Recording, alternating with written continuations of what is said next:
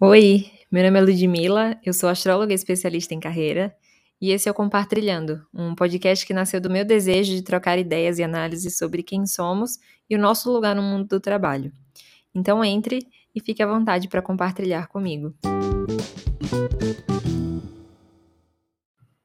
Terceiro episódio! Com a participação de nada mais, nada menos do que a minha voz gripada. Eu até repensei, eu falei, cara, será que eu vou conseguir gravar? Será que vai ser legal gravar assim? Porque eu tô ficando sem ar, eu dou umas tossidas e tá muito entupido meu nariz. Mas eu falei, é isso, faz parte de, de uma conversa entre amigas, que é o que é esse podcast. A gente tá com uma voz ruim para falar e mesmo assim querer bater papo. Que é o que eu tô fazendo aqui, porque eu ainda tô em Aracaju. Mas faz parte. Partiu o terceiro episódio desse podcast. Eu tô aqui em Aracaju e assim que eu chego, né, eu venho pro meu, meu antigo quarto aqui na casa da minha mãe, que é cheio de lembranças, né? É um poço de memórias da época que, onde tudo começou, principalmente profissionalmente. Né. Eu vim morar aqui quando eu tinha 19 anos. Foi logo quando eu comecei meu primeiro estágio da vida, assim. Então aqui esse esse palco foi cenário de muita mudança e de muita muito desafio, né, não vou falar sofrimento para não parecer que eu sou dramática, mas também. E assim que eu cheguei eu tenho alguns livros, eu tenho muita coisa aqui ainda, e tem uns livros aqui na estante, eu estava olhando para ver se eu queria levar algum de volta para São Paulo, porque eu sempre levo aos pouquinhos. E eu peguei um guia das profissões, um livro que eu comprei lá em 2009, quando eu era terceiro ano para tentar descobrir o que, é que eu ia fazer na faculdade, porque eu não tinha batido martelo ainda, apesar de já ter feito algumas exclusões ali. Eu sempre tive muito claro que eu não queria fazer direito e medicina desde a sétima série. Mas no terceiro ano eu ainda estava meio lá, meio cá. É, para quem não sabe, essa história eu não conto muito, mas eu cheguei a ficar em dúvida entre nutrição e administração. Mas ninguém me incentivou a fazer nutrição. E aí eu também, cabeça fraca, decidi fazer administração porque era o que me parecia mais adequado. E o que, que, eu achei curioso do, do, guia, né? Por isso que eu trouxe, e o nome desse episódio é Guia das Profissões. Ele é uma, um livro, eu vou postar até no Instagram depois, se alguém ficar curioso, que vem com várias profissões da época. E ele vem explicando, ele vem com uma mini entrevista de um profissional da área. Ele fala qual é a nossa remuneração, tipo, a previsão da remuneração, o que, o que é que a gente ia encontrar dentro do curso, né, é, nos próximos anos, e como era que estava a tendência do mercado para o curso. Tem até também uma aba de profissões em alta na época que tinha petróleo e gás. Eu não sei se vocês são dessa época, mas eu lembro exatamente da época que petróleo e gás virou, tipo assim, a profissão do futuro e todo mundo foi fazer tanto é, petróleo e gás, quanto todas as outras engenharias também, né? Isso é da minha época. E aí, o que, que eu fiquei pensando? Por que, que a gente tem, né, uma lista? É, a gente, nossa geração foi muito criada nessa coisa da lista, né? Das possibilidades dentro de um, de um papel. Eu acho que foi uma das. da finaleira, né? Das possibilidades aí. Claro que comparado com gerações mais é, antigas que a nossa, a gente teve muito mais possibilidades. Mas se a gente se comparar com a geração de agora, a gente teve menos, claro. Então, eu achei engraçado porque eu também lembrei da lista de possíveis cursos que tinha na, na faculdade, na federal aqui de Aracaju, em Sergipe. Que tinha algumas opções e que foi ali que tudo começou, que eu lembro que eu olhei para aquela para aquele papel na sétima série e falei, bom, direito de medicina de forma alguma, né? Tipo assim, saúde, a única saúde que ainda ficou assim foi nutrição, mas que era mais, né, clínico, não ia ser uma coisa mais hospital, é carniceira e para cortar e furar ninguém. Mas direito também estava totalmente descartado, eu já achava chato daquela época. Me perdoem, advogados, amo vocês. E ficou naquela coisa, né? Porque eu lembro assim, cara, eu lembro muito de pouquíssimas opções, né? Não me passava pela cabeça a psicologia, e hoje eu fico pensando, putz, né? Acho que passa. Nunca me passou na cabeça naquela época. Então não tinha muito, na minha cabeça não tinha muita opção. Eu já sabia que eu não era boa de exatas. E era essa eh, era toda a informação que eu tinha sobre mim naquela época. Eu não era boa em exatas. Na sétima série eu já não era boa, que você vê, né. E aí, eu precisava decidir. Então a administração naquela época era o que me parecia mais convincente. E aí o caderno, o livro, eu lembro que eu li tudo, tudo nessa quando eu comprei o Guia das Profissões. Eu li tudo e o que me pareceu mais interessante continuava sendo administração. E qual é o ponto, né? Para mim, é muito claro que em nenhum momento, fora eu não sou boa em exatas, eu pensei em nada, tipo assim, de o que, que eu gosto, quais são minhas habilidades, né? Onde é que eu tenho mais aptidão? O que é que eu tenho mais de informação sobre mim? Né? O que é que. Claro que é ótimo já começar excluindo algumas coisas, porque beleza, né? O não também é um começo.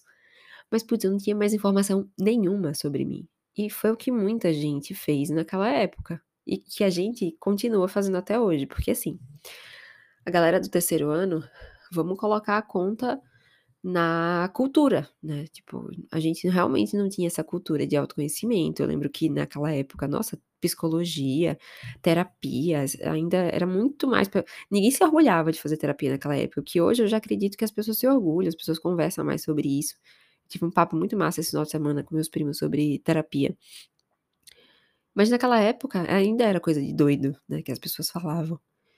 Então, autoconhecimento, quando a gente, né, 2009, 2010 por ali, não existia isso. Só que, qual é a questão? Vindo para agora, que a gente tem quase 30, 30, 30 mais, a gente continua com esse papo, né, e eu falo a gente no geral, de tentar escolher né, redefinir uma carreira, seja uma mudança 360, seja uma mudança menos brusca, né? Você continua ali dentro da, do seu estudo, mas você muda de área, você muda a forma de atuar. A gente ainda continua querendo saber do mercado, apenas, né, do mercado, da remuneração, das demandas, de como tá, do que é que vem por aí, o que é que tá bombando, que provavelmente você também já escutou, né? Agora estamos na febre da TI, né, e faz todo sentido, óbvio, com com o caminho que o mundo está tomando, né, essa coisa da nova era, é, tudo muito mais tecnológico. E, claro, é ótimo, mas eu, eu escuto muito ainda das pessoas essa coisa de querer. Ah, não, já coloca seu filho no inglês e para fazer curso de computação. Óbvio, concordo. Vamos lá, vamos fazer curso de inglês, vamos fazer né. Mas eu não acho que agora o caminho todo mundo tá achando agora que o caminho é programar. Eh, eu não sei, pelo menos na na bolha que eu ando vivendo, eu escuto muito isso.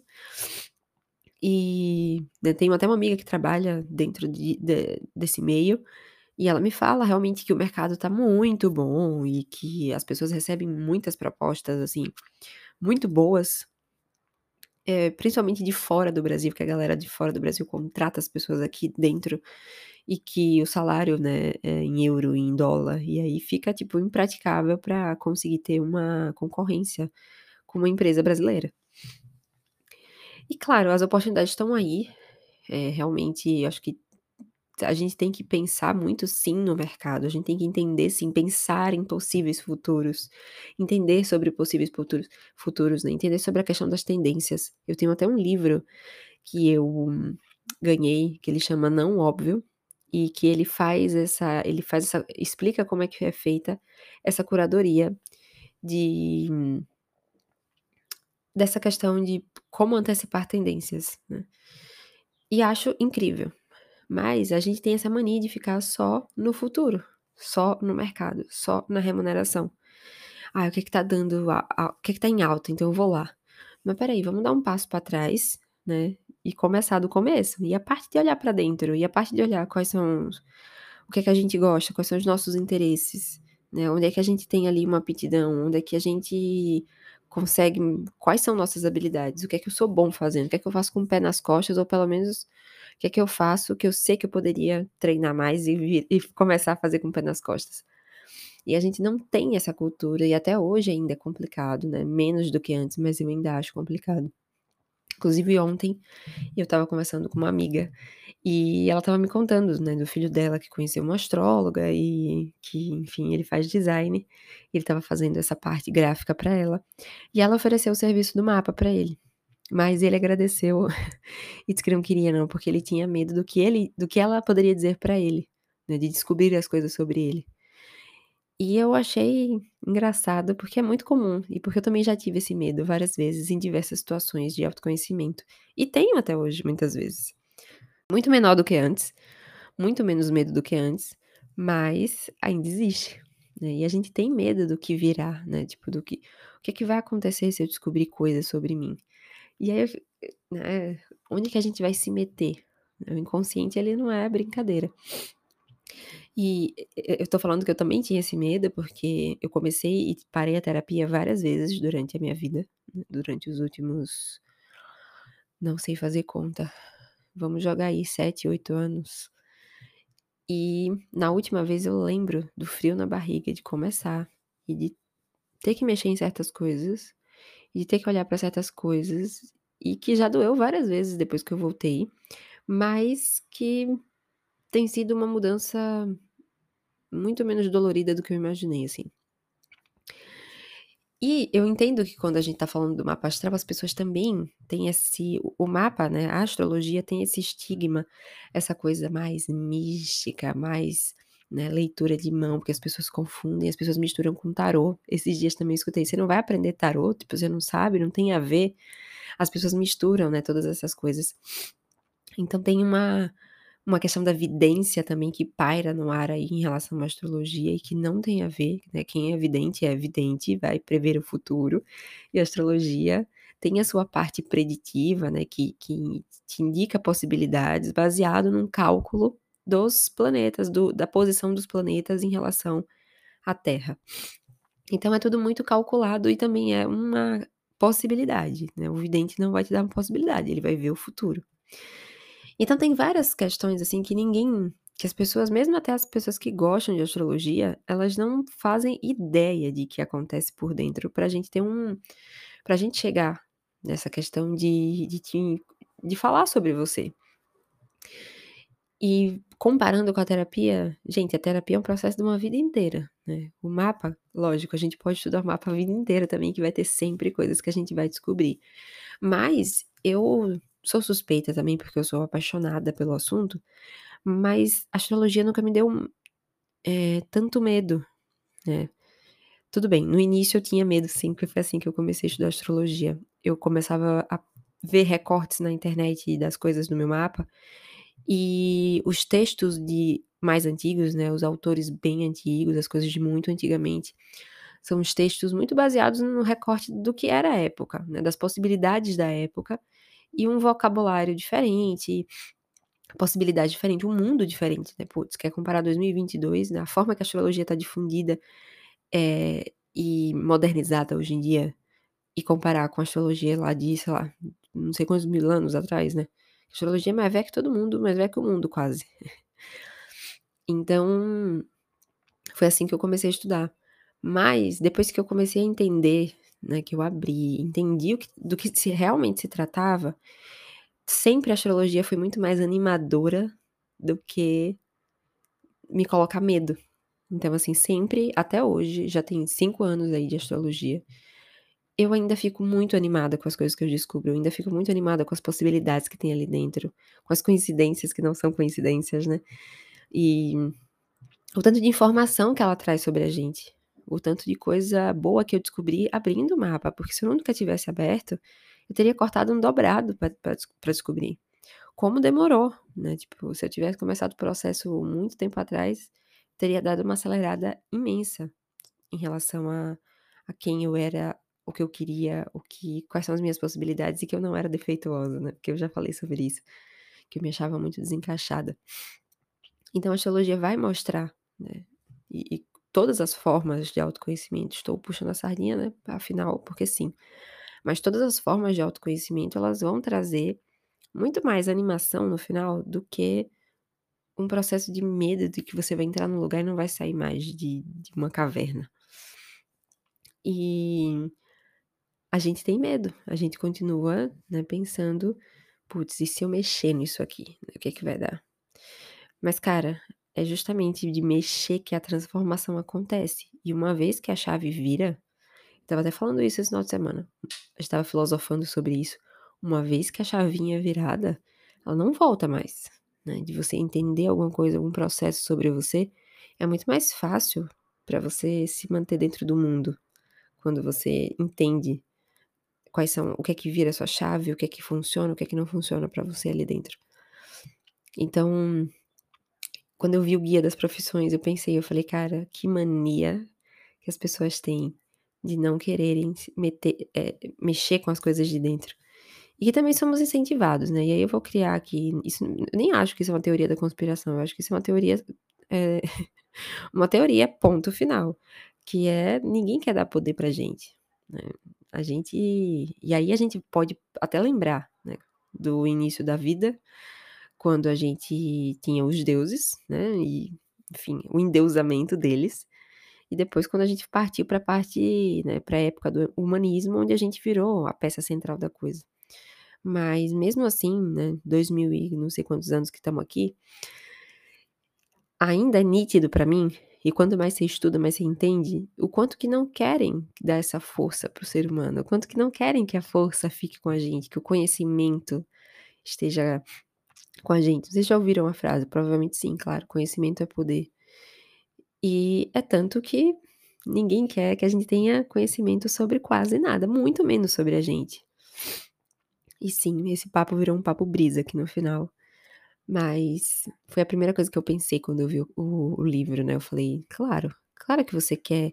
Claro que existe a ideia e uma viagem da gente estar tá sempre pensando no mercado, na tendência, no que é, no que vai beneficiar a galera grande, no que vai beneficiar a galera que comanda o mundo.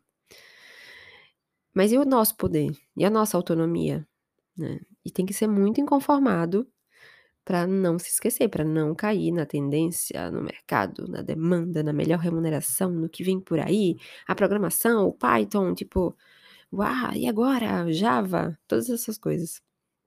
E que não tem nenhum problema seguir nenhum caminho. Mas desde que você tenha autonomia nesse caminho, desde que ele seja seu, cara. desde que você esteja muito ciente. Sabe aquele termo que a gente dá o clique quando a gente vai fazer qualquer coisa? Estou ciente, quero continuar? Então, ah, você vai fazer tal coisa? Você vai redefinir a carreira dessa forma? Você vai migrar para esse lugar? Você vai virar. Você vai fazer uma mudança 360? Tá bom. Eu estou ciente e quero continuar. Assino os termos de uso que me conheço e que vou usar as minhas melhores habilidades, interesses e coisas e quem eu sou para viver e fluir dentro desse mundo de uma forma melhor. E geralmente a gente não está preocupado com isso, a gente está preocupado com outras coisas. O que vão pensar do dinheiro, se vão gostar de mim, e se eu vou ser amada, o que as pessoas vão falar, se os meus pais vão me aprovar, se fulano vai gostar, e a comparação. Que acontece com todo mundo, eu tô falando isso exatamente porque tudo isso já bateu em mim e ainda bate muitas vezes. Né? Nem tudo se resolve num passe de mágicas.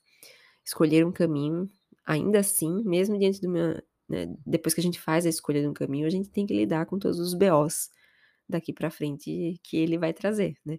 Igual o, o capítulo da semana passada. Estou ciente e quero continuar bancando os riscos dessa escolha. Que para mim, né, é, acho que é extremamente recompensador. Então, a ideia da gente repensar essa semana e de botar a cabeça no lugar não só na profissão, né? É porque a gente sempre vai ficar voltando para a profissão aqui, mas qualquer outro questionamento, né? Relacionamento, amizade, escolhas, família, tudo. Beleza, é importante saber o outro lado, mas e o nosso? O que a gente quer? Quem somos nós? Como que eu, eu, me encaixo aqui? Eu quero me encaixar aqui? Eu combino com isso que estão inventando e dizendo que é o melhor para mim? Fica aqui o questionamento. Fica o questionamento e fica o convite para me mandar mensagem no Instagram, se você quiser bater mais papo sobre isso, sobre profissões, escolhas, autoconhecimento. E obrigada pela companhia e até semana que vem.